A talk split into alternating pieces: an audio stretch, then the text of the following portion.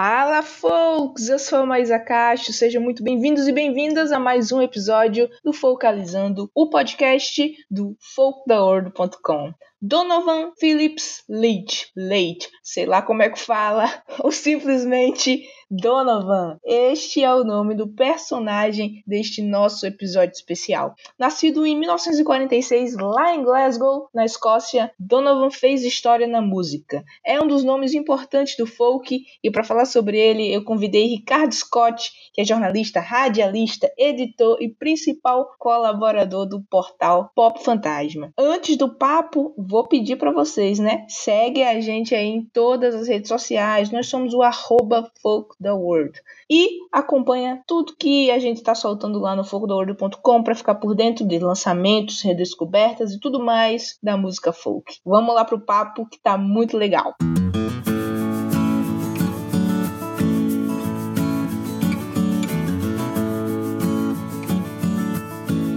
Bom, Ricardo, primeiro quero te agradecer muito pelo teu tempo aqui, a gente poder bater, bater esse papo aqui sobre o Donovan.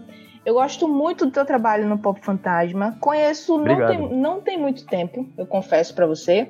Mas tudo que eu li lá, principalmente, você traz muito essas coisas assim. Você traz umas histórias de volta. Que foi até assim. É, é verdade. A ideia é essa. Pois, eu até... O site foi montado para isso, né? E a ideia original do site foi essa mesmo. É trazer histórias de volta, né? Eu costumo falar que é um site de. Tô te interrompendo, né? Acho que você tá me perguntando. Não, mas né? vai, vai falando, que é, é, é, isso mesmo, que eu, eu ia elogiar exatamente essa coisa de você resgatar essas histórias e pedir para você falar um pouquinho sobre você e como é que surgiu o site, como é que é esse papel aí de, de resgatador de histórias da música. Ah, beleza. Bom, sou Ricardo Scott, eu tenho 46 anos, sou aqui, sou aqui de Niterói, Rio de Janeiro. Eu sou jornalista, sou radialista. Eu trabalhei vários anos assim, em redação, né, em algumas redações. Né? Trabalhei em sites, trabalhei em empresa de redes sociais, trabalhei no Jornal do Brasil, no Jornal Dia, escrevi na Bis, na Rolling Stone, na Billboard Brasil, na Vida Simples, né? até em revistas que não tem muito a ver com a música, né? Eu lembro que uma vez eu arrumei um frila para fazer matérias para uma revista que era O Poder da Cebola, sobre cura pelo alimento. Então, assim, de vez em quando aparece umas coisas meio loucas que você tá fazendo. esse currículo. Não, tem que ser é diversificado mesmo. até perdi essa revista aqui, não, nem me lembro o nome da editora. Mas, enfim, aí é, eu montei o Pop Fantasma em 2017, muito inspirado pelo Dangerous Minds, né, que é um, é um blog norte-americano, que eles têm essa onda meio de resgatar coisas, né? Mas sem uma perspectiva retrô, não é um, um site saudosista, né? E foi uhum. o que eu uhum. quis fazer no Pop Fantasma. A ideia principal do Pop Fantasma, eu costumo dizer que ele é um site de cultura pop marginal e de perturbação da paz, né? Boa. Porque eu costumo pegar, é, pois é, eu costumo pegar sempre coisas que não são tão faladas, né? Fases uhum. das vidas de determinados artistas que não são tão comentadas, artistas que não são tão comentados, discos, livros, programas de TV, filmes e tal, costume sempre nessa, nessa onda, né? Então, assim, a, a vida do site, ela depende muito disso. Ocasionalmente, a gente que tem entrevistas, né, tá com produtores de conteúdo, com gente que também está fazendo sites, com alguns artistas novos, ou então com gente ligada a coisas do passado, né, assim, da, da cultura pop, né? De repente a filmes, a livros, a discos e tal. Volta e meia tem umas descobertas bem bacanas, né? E, enfim, a gente vai nessa onda aí. E o Pop Fantasma agora tá com um podcast, né? Que é Mixtape Pop Fantasma. Na uhum. verdade, eu não falo que é podcast, eu falo que é mixtape, né? Uhum. Porque Qual a diferença? basicamente. É, eu, eu, brinco que é uma. Eu costumo dizer que é uma brincadeira de rádio, né? Assim, uhum. porque é a, é a trilha sonora das matérias do site, né? São as músicas das matérias mas tem uma locução, tem um, umas vinhetas, tem um, um trabalhinho, é como se eu estivesse gravando uma, uma fita, né? É como uhum. antigamente, lá pelos anos 70, muita gente fazia isso, né? Quem não tinha um aparelho de som decente em casa, o cara tinha aquela vitrolinha Philips, né? Daquela com alto-falante na, na tampa, né?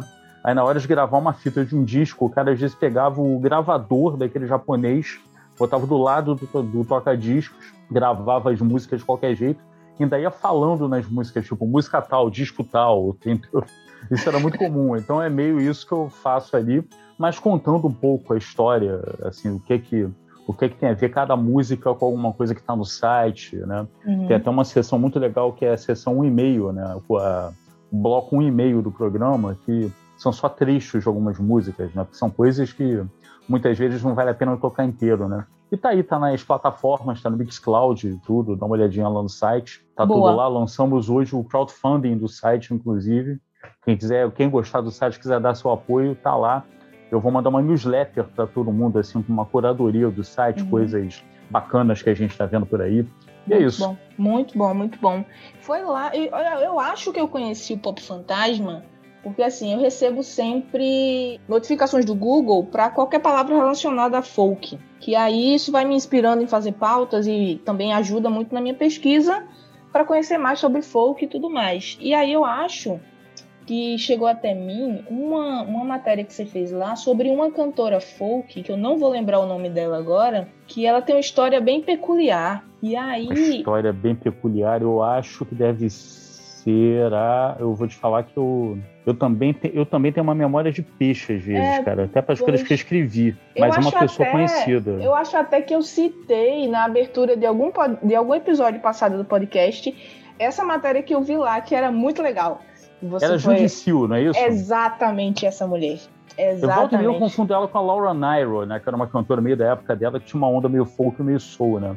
A Judicil é uma cantora que tem muito... Assim, ela... Na verdade, ela já foi muito redescoberta, né? Teve relançamentos e tudo mais. Mas ela tem uma história muito peculiar, que ela teve um período que ela foi... Ela roubou, ela traficou, ela se prostituiu, enfim, ela teve uma, foi bem uma obscuro, vida bem... Né? É, muito outsider, né? E antes é. da, da, fama. Depois ela se tornou uma cantora famosa, né? Mas ela acabou não tendo muito reconhecimento. Ainda teve a, a questão da, do vício em heroína, que sempre acompanhou ela e tudo, né? Uhum. E aí ela morreu totalmente obscura. Não saiu nem o obituário dela no jornal. Nem os amigos dela sabiam que ela tinha morrido. Pois. Você tem uma ideia. É, aí quando eu vi essa história, eu disse, cara, quem é essa mulher? Que, que site é esse que resgata essas coisas aqui? E foi recente, eu acho que foi, sei lá, fim do ano passado, alguma coisa assim que você falou sobre é, ela. Essa matéria do, do finzinho de 2020, de Pronto. outubro de 2020. E ali eu comecei a vasculhar o site inteiro e sempre de olho, sempre de olho, quando vi, começou a aparecer é, o primeiro post que você fez lá sobre o Donovan, né? Que era exatamente falando sobre uma música dele que estava sendo regravada. E depois veio o post sobre a relação dele ali com, com clipes e com audiovisual e essa coisa toda. E eu falei, ah, vou chamar o Ricardo pra gente trocar uma ideia aqui sobre Donovan. Porque eu acho que, que, assim, ele...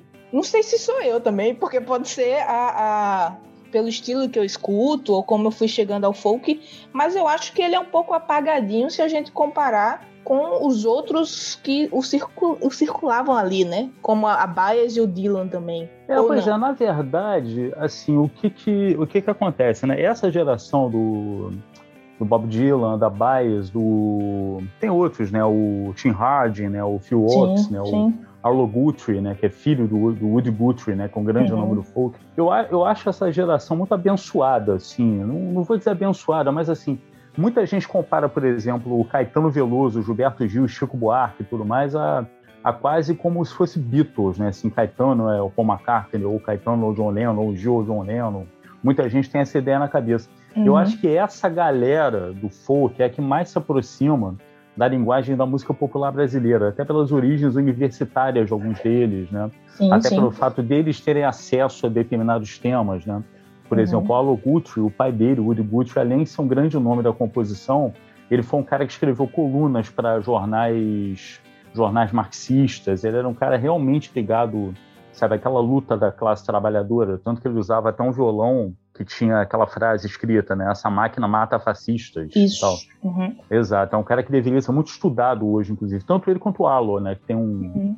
tem uma obra bem bacana também, entendeu? Eu acho que dessa turma toda, cara, talvez tenha ficado muito o Bob Dylan, né? Porque o Bob Dylan, ele conseguiu... Ele conseguiu fazer uma, digamos assim, um link com as gerações que vieram, né?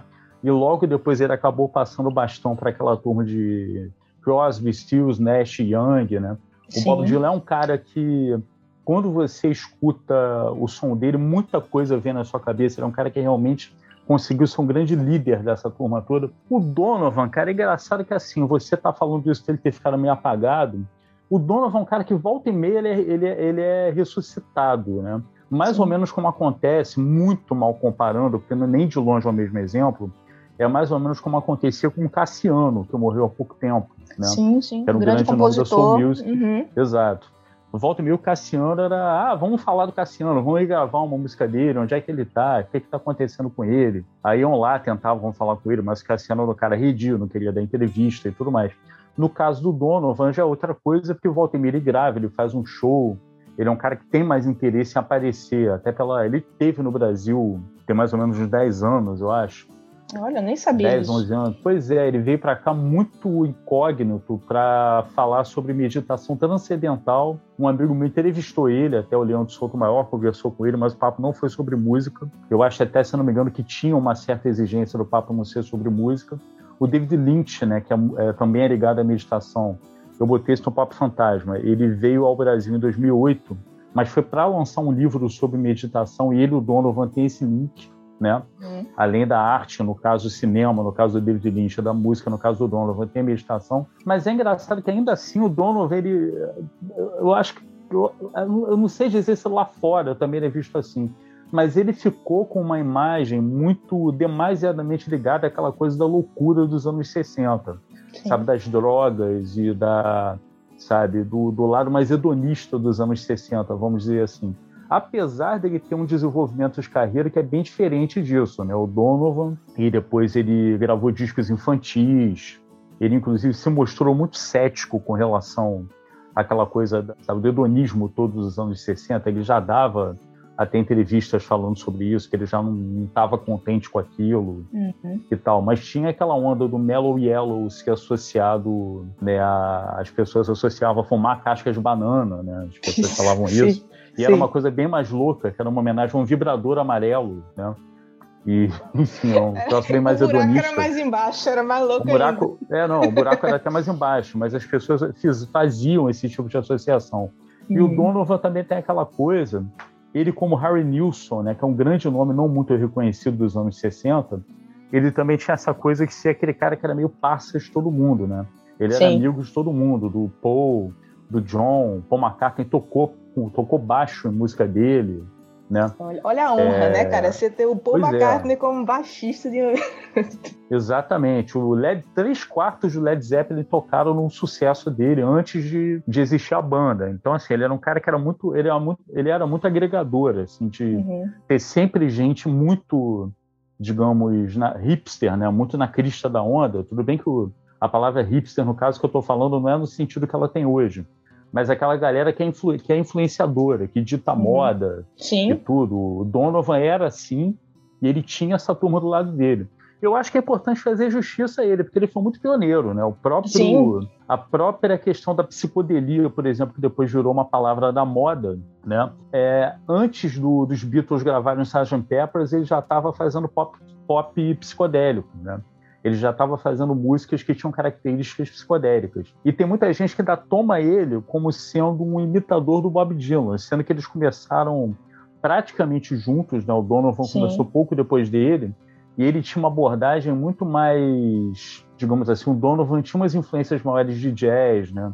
Tinha aquela onda do folk, do folk celta, né? Que Pronto, isso, que eu, isso que eu ia te perguntar. Tanto ele como Dylan surgem ali pela década de 60, mais ou menos. Isso. Mas, é, apesar de, de ter ali uma certa comparação entre os dois, né? Por, por, várias razões, mas eles faziam coisas diferentes até. É. O Bob Dylan, ele foi mais para aquela onda do porta-voz, né, cara? Do cara Sim. que tava ali para dizer coisas, né? Que eu acho uhum. que é um tipo de, digamos assim, de. O Donovan também teve isso, na verdade, né? Ele teve um pouco a, essa onda em algumas músicas, mas assim, o principal lance dele não era exatamente esse. Enquanto o Bob Dylan era realmente aquele cara que estava ali para falar pela juventude dele, entendeu? É, então, sei lá, o Donovan ele investia mais na criatividade na, e nas viagens enquanto o Dylan lutava pelos direitos, talvez? Eu acho que dá para dizer isso. Eu acho que dá para eu acho que dá para aproximar até um pouco o Donovan daquela coisa mais do pop e do rock mesmo, entendeu? Uhum. Tanto que depois o Donovan fez umas guinadas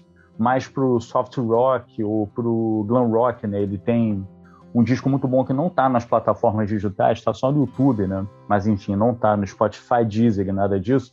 Que é o Cosmic Wheels, que é um disco de 71, que é um disco que você percebe que ele foi muito impactado por aquela coisa toda do T-Rex, né? Do Mark uhum. Bolan, do Cosmic Warrior, né? Todo mundo foi impactado por isso, até o Bob Dylan, né? Sim. É um tipo de música que impactou todo mundo na época. As pessoas viram o Mark Bolan e aí sim parecia que elas estavam vendo uma coisa que nunca tinham visto, né? Então impactou ele. Uma pergunta que eu tenho, não sei se você vai ter a resposta, mas vamos aqui jogando na conversa. O Donovan hum. ele nasce lá em Glasgow, na Escócia, não é isso? Isso. E aí, como é que ele se junta com essa galera ali com, com o Dylan e todo o resto do pessoal. Ele vai para os Estados Unidos depois. É, como é que acontece essa junção? Porque eu não. Eu sei assim, eu sei que ele até. Esses dias eu até postei lá no Instagram do Folk the World. Ele tocou no Newport Folk Festival. Tem lá, postei até a foto, tá ele com a Mary Travers, com o Bob Dylan. É. Eu tô Uma... puxando aqui os caquinhos de memória. Ele pois foi é. pra Inglaterra, né? Ele teve. Ele morou bastante tempo em Londres e tudo mais. Então, e tanto que ele aparece até no Don't Look Back, né? Que é o filme do, do, Bob Dylan, tem uma cena com ele. Ele tava ali pela, pela cena, né, cara? Ele, na época era, tinha, era muito comum aquela coisa de você começar a buscar chances naqueles bares, né? No, nos cafés e tudo mais, né? E ele foi, ele foi um cara que tinha, ele tinha uma pegada no violão que era muito elogiada, né? Também tinha isso, né?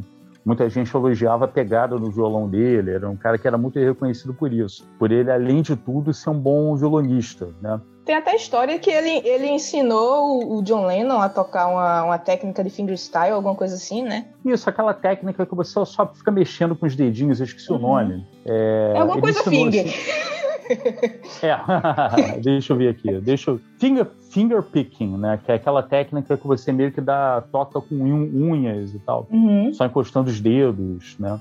era uma coisa que era bem típica do, do country, né, do, do folk. E Sim. aí ele acabou se aproximando, ele ficou amigo desse pessoal. Geralmente, quando aparecia alguém que era uma grande novidade e que estava meio próximo dessa turma, eles eram muito agregadores, né? Você viu, por exemplo, o que aconteceu com o Jimi Hendrix, né? Que logo Sim. foi ficando amigo do Brian Jones, do, do Mick Jagger, John Lennon, entendeu? Tinha muito aquela onda dessa galera toda se encontrar nos clubes para fazer farra, né?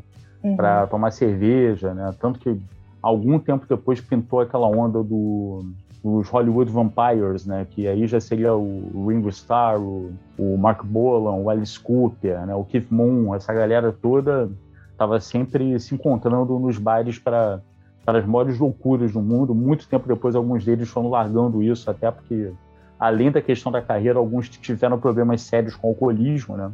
caso Sim. do Ringo e do Alice Cooper, né? Mas o Donovan ele começou a ficar amigo desse povo, né? Ele, ele logo gravando a primeira demo dele, ele ficou amigo do Brian Jones, né? E enfim. Apenas. Muito tempo era, depois... era um cara bem é, relacionado. É verdade. E o Brian Jones era um, assim, eu tenho a impressão, até pelo que eu já li sobre ele, eu tenho a impressão que o Brian Jones, até pelo fato de ele estar tá sentindo muito para escanteio nos Rolling ele tinha todo o interesse do mundo em se aproximar de outras pessoas, né? Ele já era um cara milionário, já era um cara que vivia bem, mas enfim, em termos de, sabe, de voz ativa no grupo dele, ele estava, sabe, pela bola 7, né? Muito tempo depois, o muito tempo depois, não, alguns anos depois, o Donovan acabou namorando com a ex-mulher no não sei se chegou a ser mulher dele, mas enfim, era o mesmo namorado do Brian Jones, né? E ele, ele adotou o filho dela com o Brian Jones e tudo mais, né? Então, tinha esses, esses relacionamentos, assim.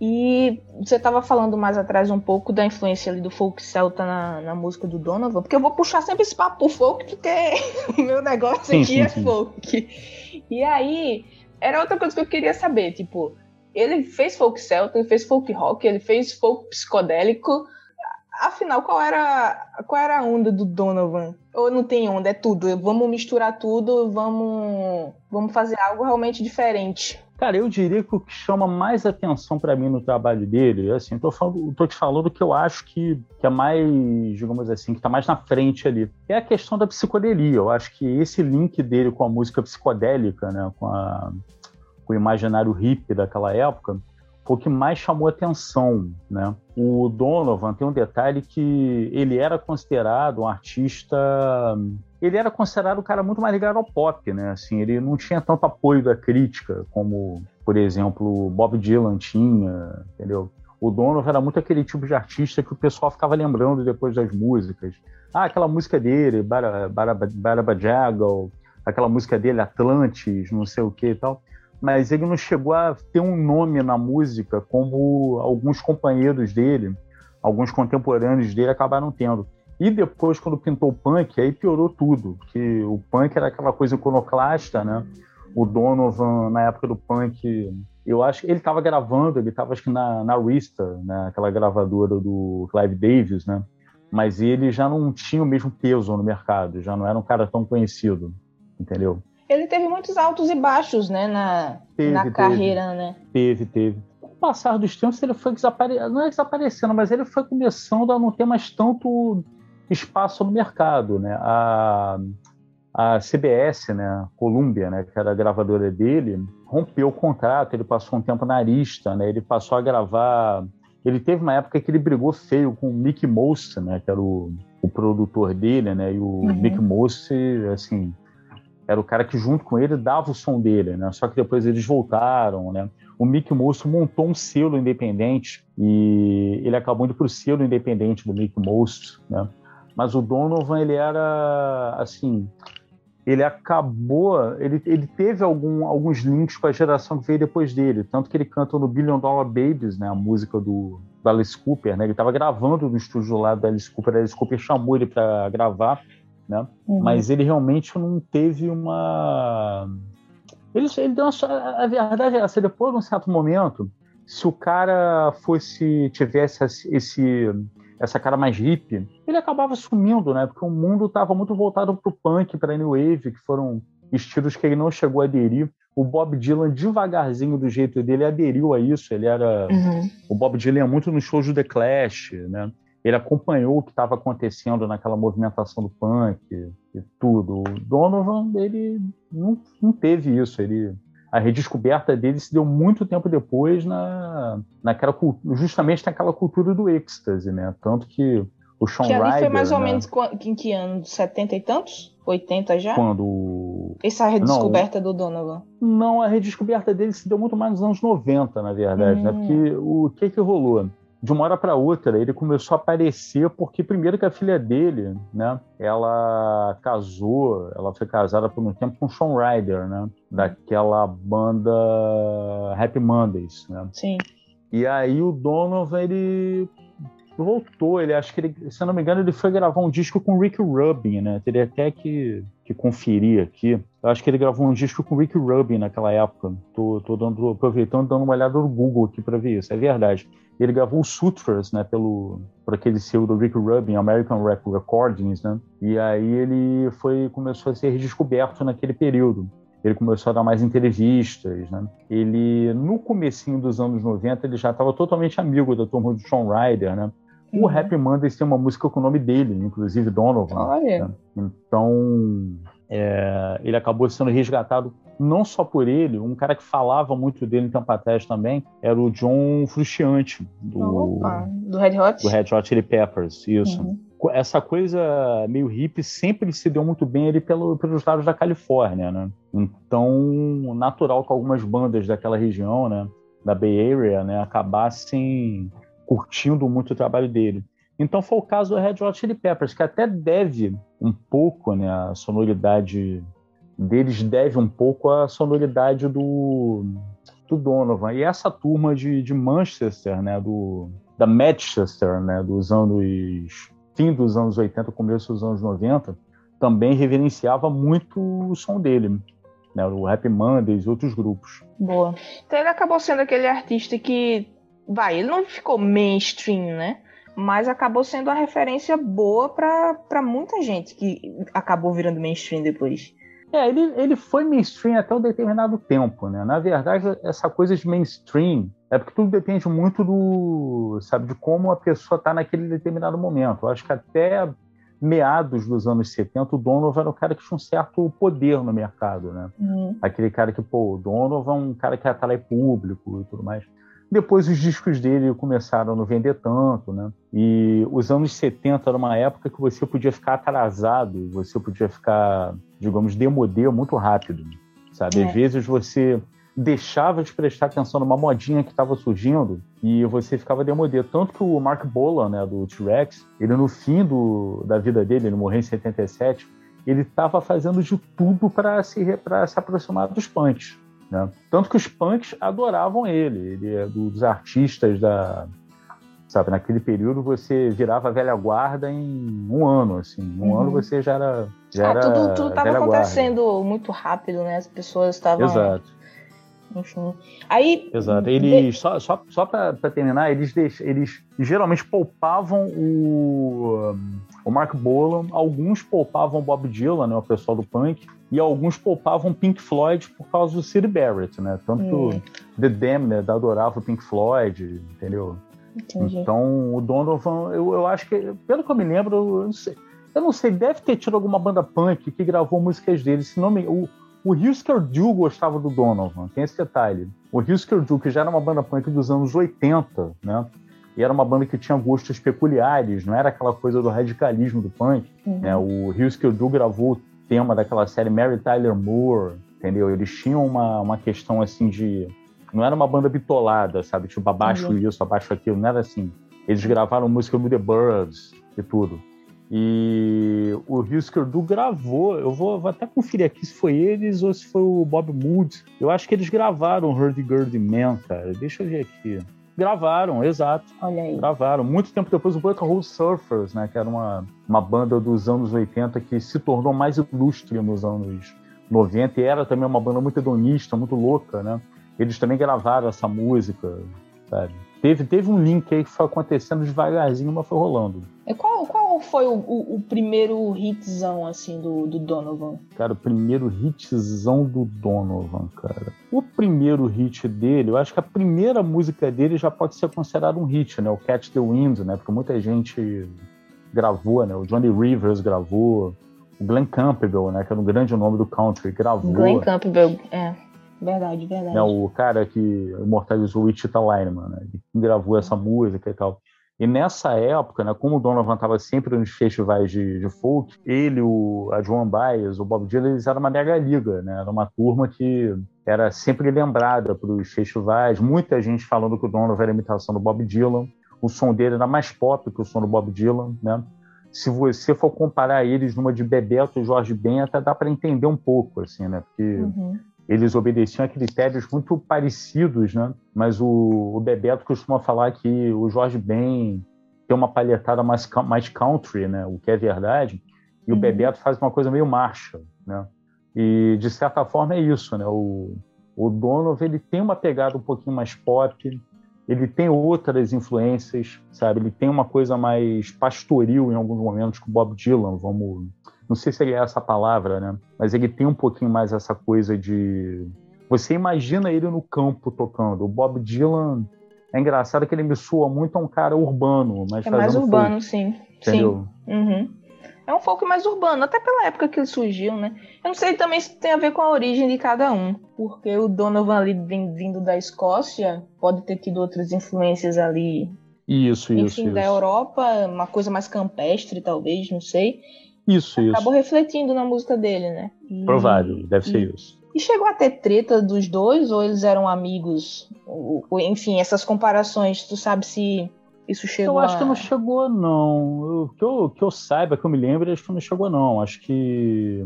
Eu acho que eles dividiram muitos palcos. Acho que não chegou a ter uma treta deles. Pelo menos eu não me lembro. Pois é, de... eu, eu, eu, lembro de ter visto algumas fotos deles sempre, sempre juntos, sempre de boa, sempre sempre curtindo, eu acho que as comparações não chegaram a, a causar uma, não, uma treta não. interna, não. Acho que não chegou a ter nada disso, não. Boa. E, e, uma outra coisa do Donovan que eu queria trazer aqui para a conversa é essa questão dele do, do pioneirismo nos clipes. Eu amei aquela, aquela matéria, até é, postei também no, no, nosso Instagram do Folk the World, porque eu achei muito, muito peculiar isso, cara.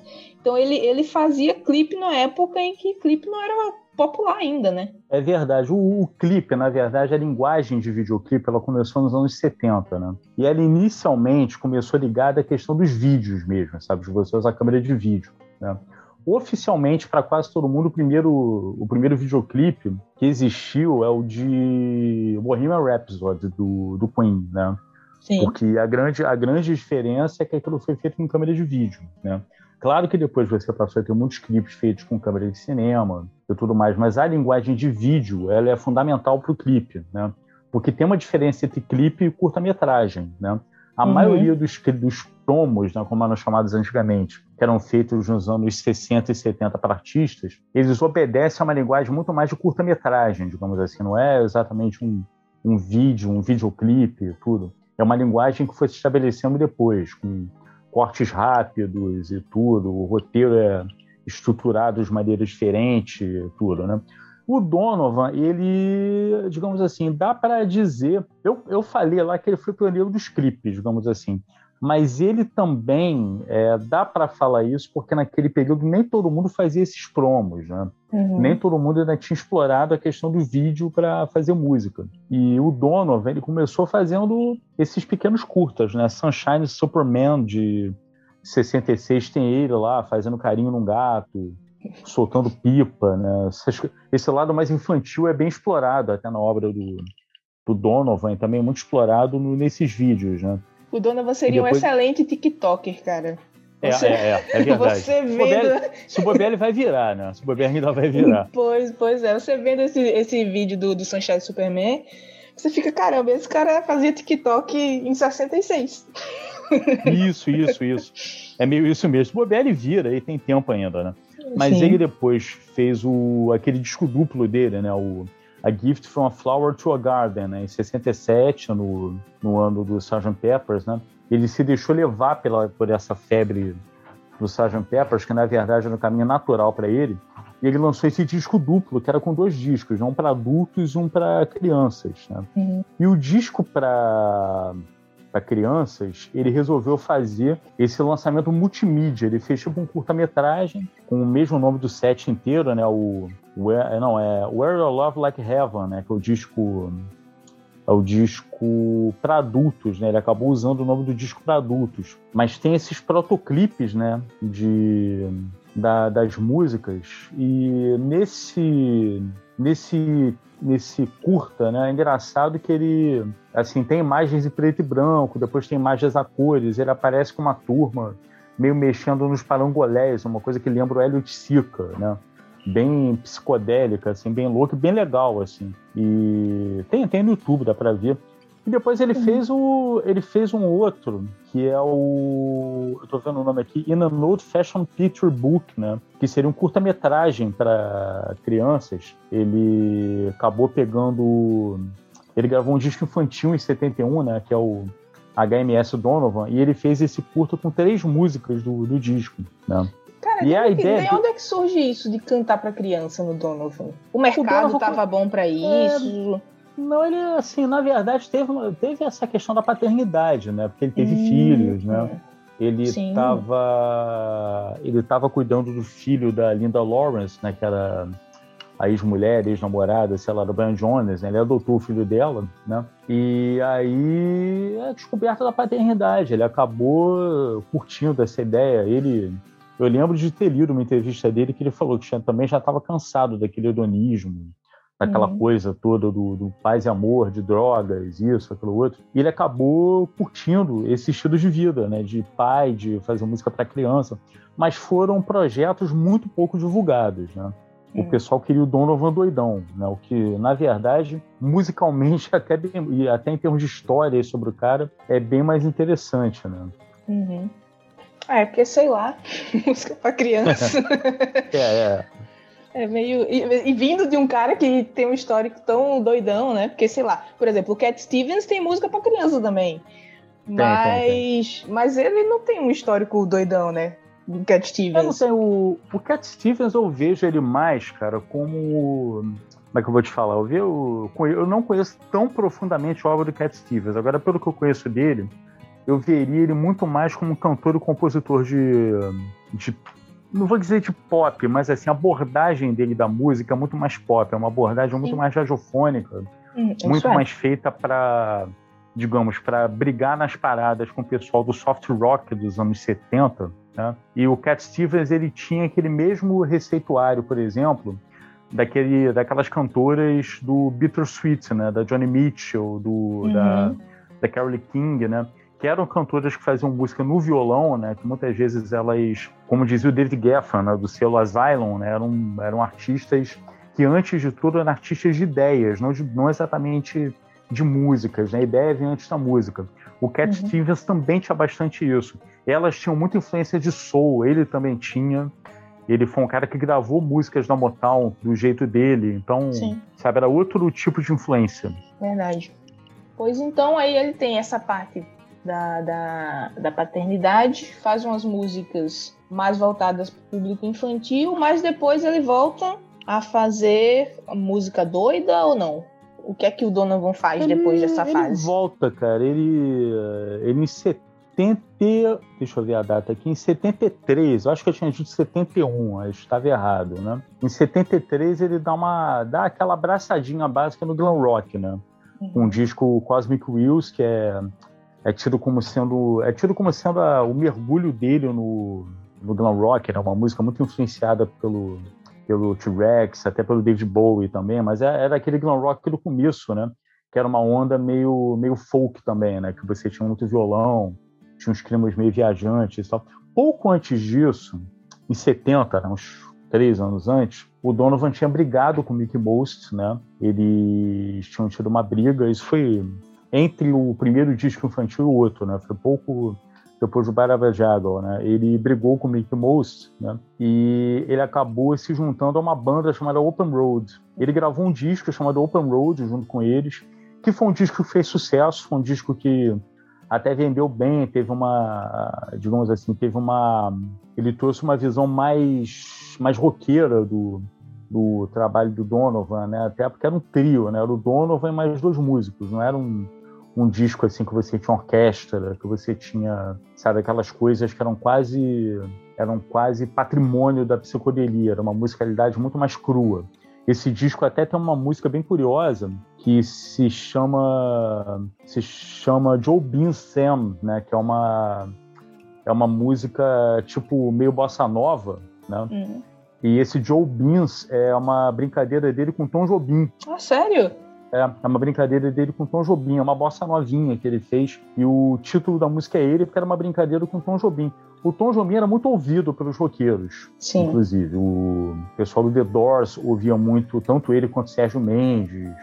Naquele período tinha uma onda dos roqueiros escutarem música brasileira. Pelo menos os músicos brasileiros que estavam fazendo sucesso lá fora. E o Tom Jobim era o cara que gravou com o Frank Sinatra, então não tinha como não conhecer. Levou a bossa nova para outro nível. É, e teve aquele período que ele gravou muito lá fora, então ele era um músico, sabe, era um músico brasileiro e também americano, né? então todo mundo conhecia.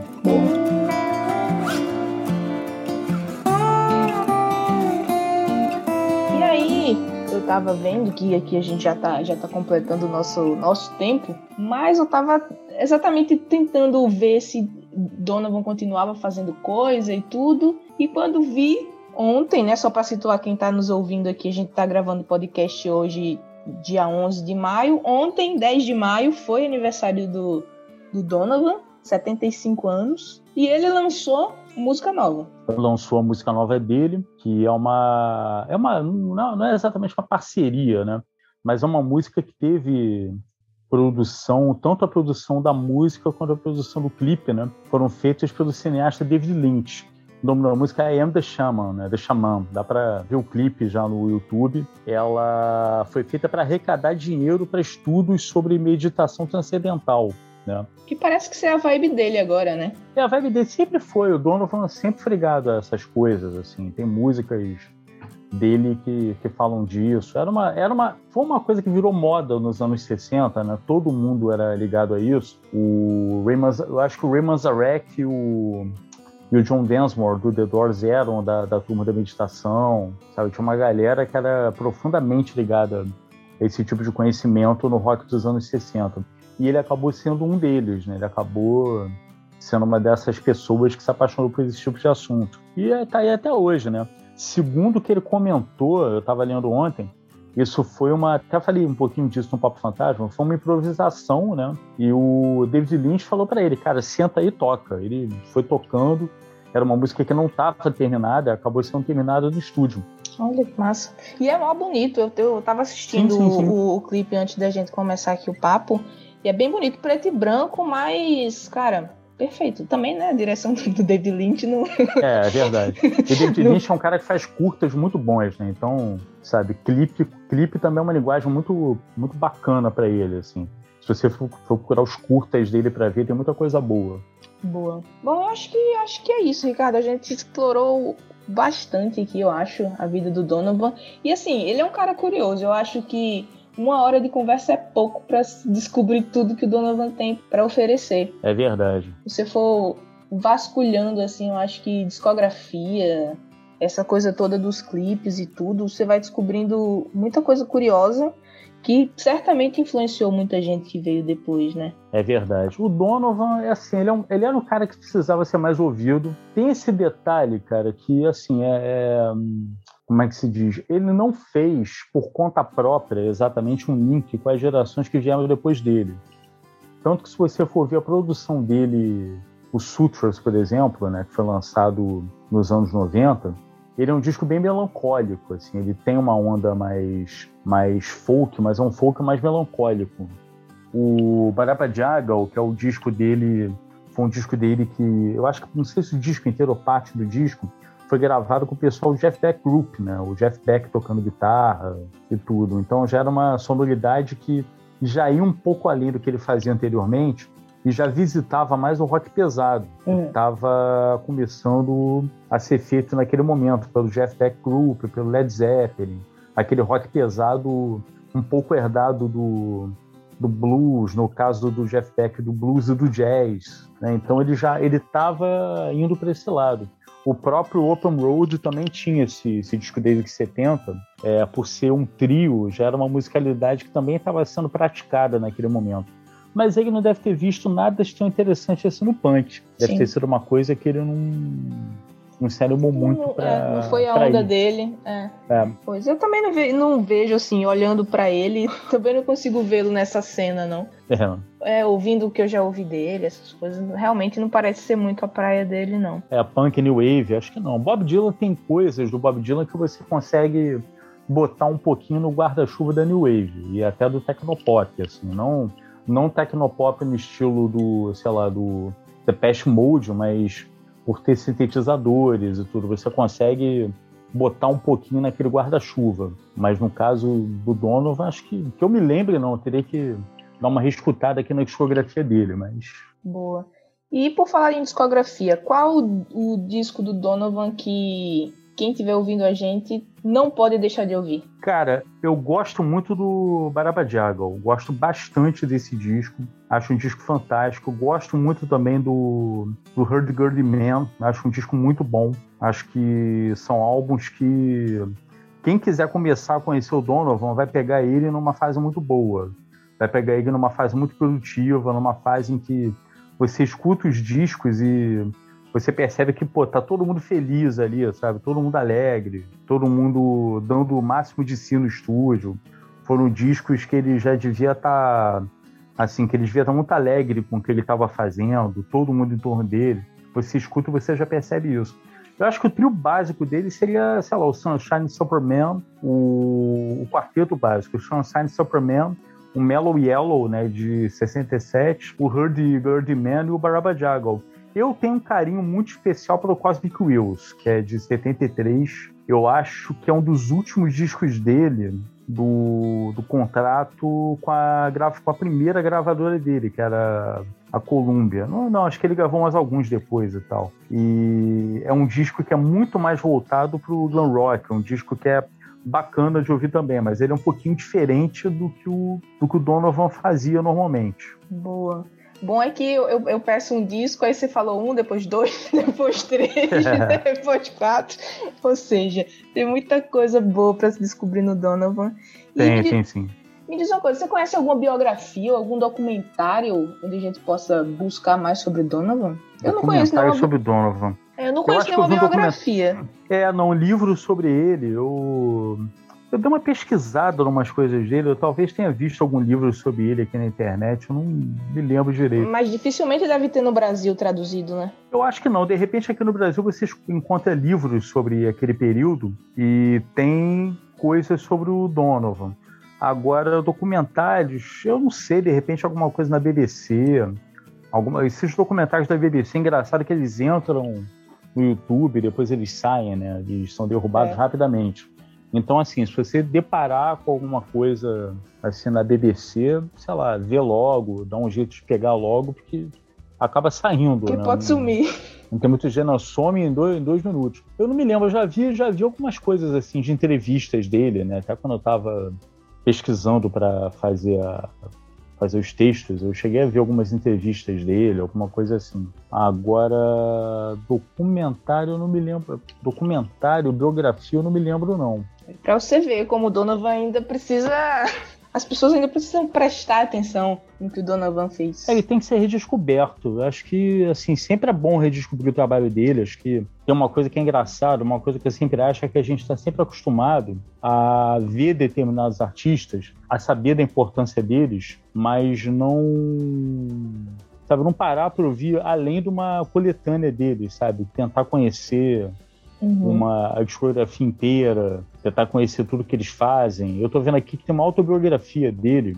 Olha. Justamente chamada The Hurdy-Gurdy Man, tá à venda aqui na uma conhecidíssima loja de, de livros digitais, mas o livro ele tá ele só tá, ele não é vendido em edição digital não, ele só tá aqui em capa dura mesmo. Só versão física. Capa dura e capa comum. E tá bem caro, inclusive, que é importado, né? Pois, em inglês, provavelmente, né? Inglês, inglês, inglês. É, pois é. Difícil, é difícil. Esses dias eu tava procurando, é...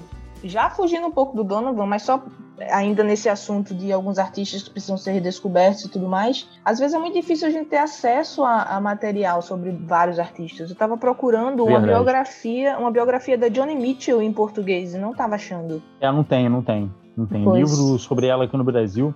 Eu já procurei e vi que não tinha.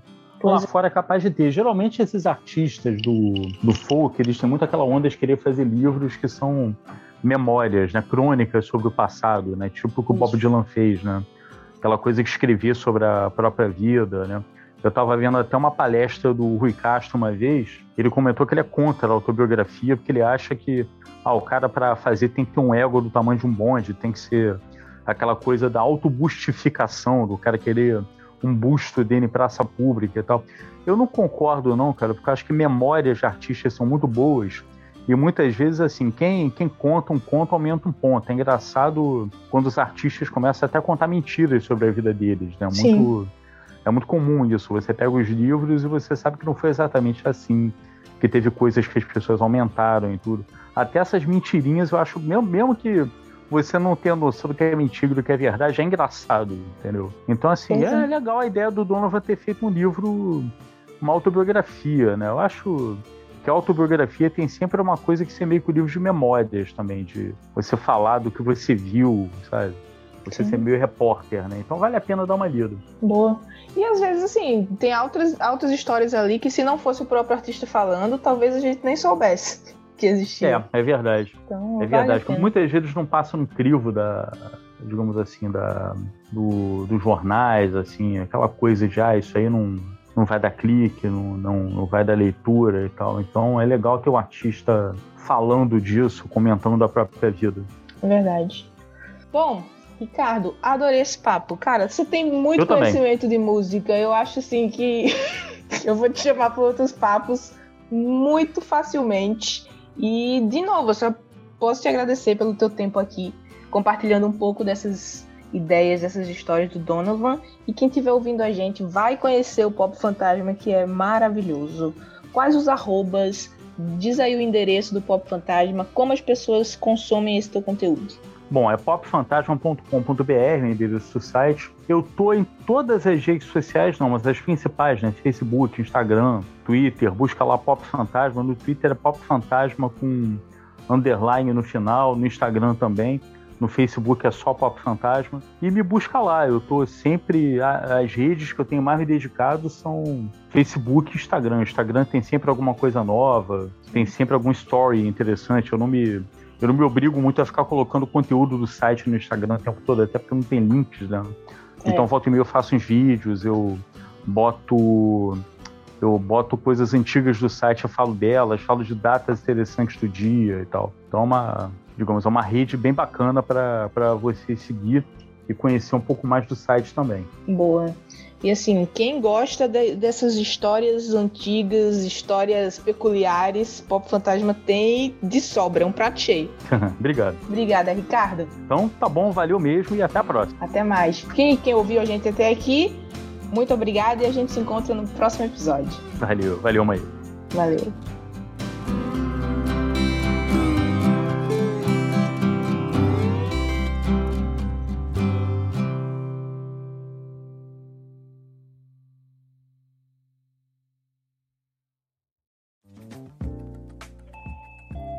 Você ouviu uma edição fonohouse.com.